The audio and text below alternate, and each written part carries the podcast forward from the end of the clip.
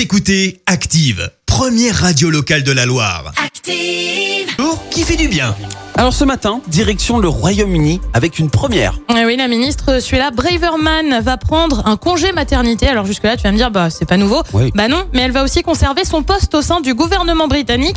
Et c'est là que ça change. Jusqu'ici, en Grande-Bretagne, pas le choix. Quand on prenait un congé maternité, bah, il fallait quitter son poste au gouvernement. Belle ambiance et belle prise en considération de la femme au passage.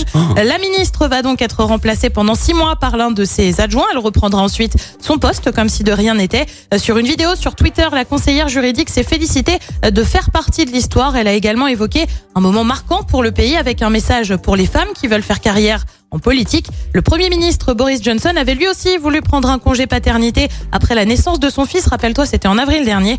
Congé repoussé en raison de la crise sanitaire. Écoutez Active en HD sur votre smartphone, dans la Loire, la Haute-Loire et partout en France, sur activeradio.com.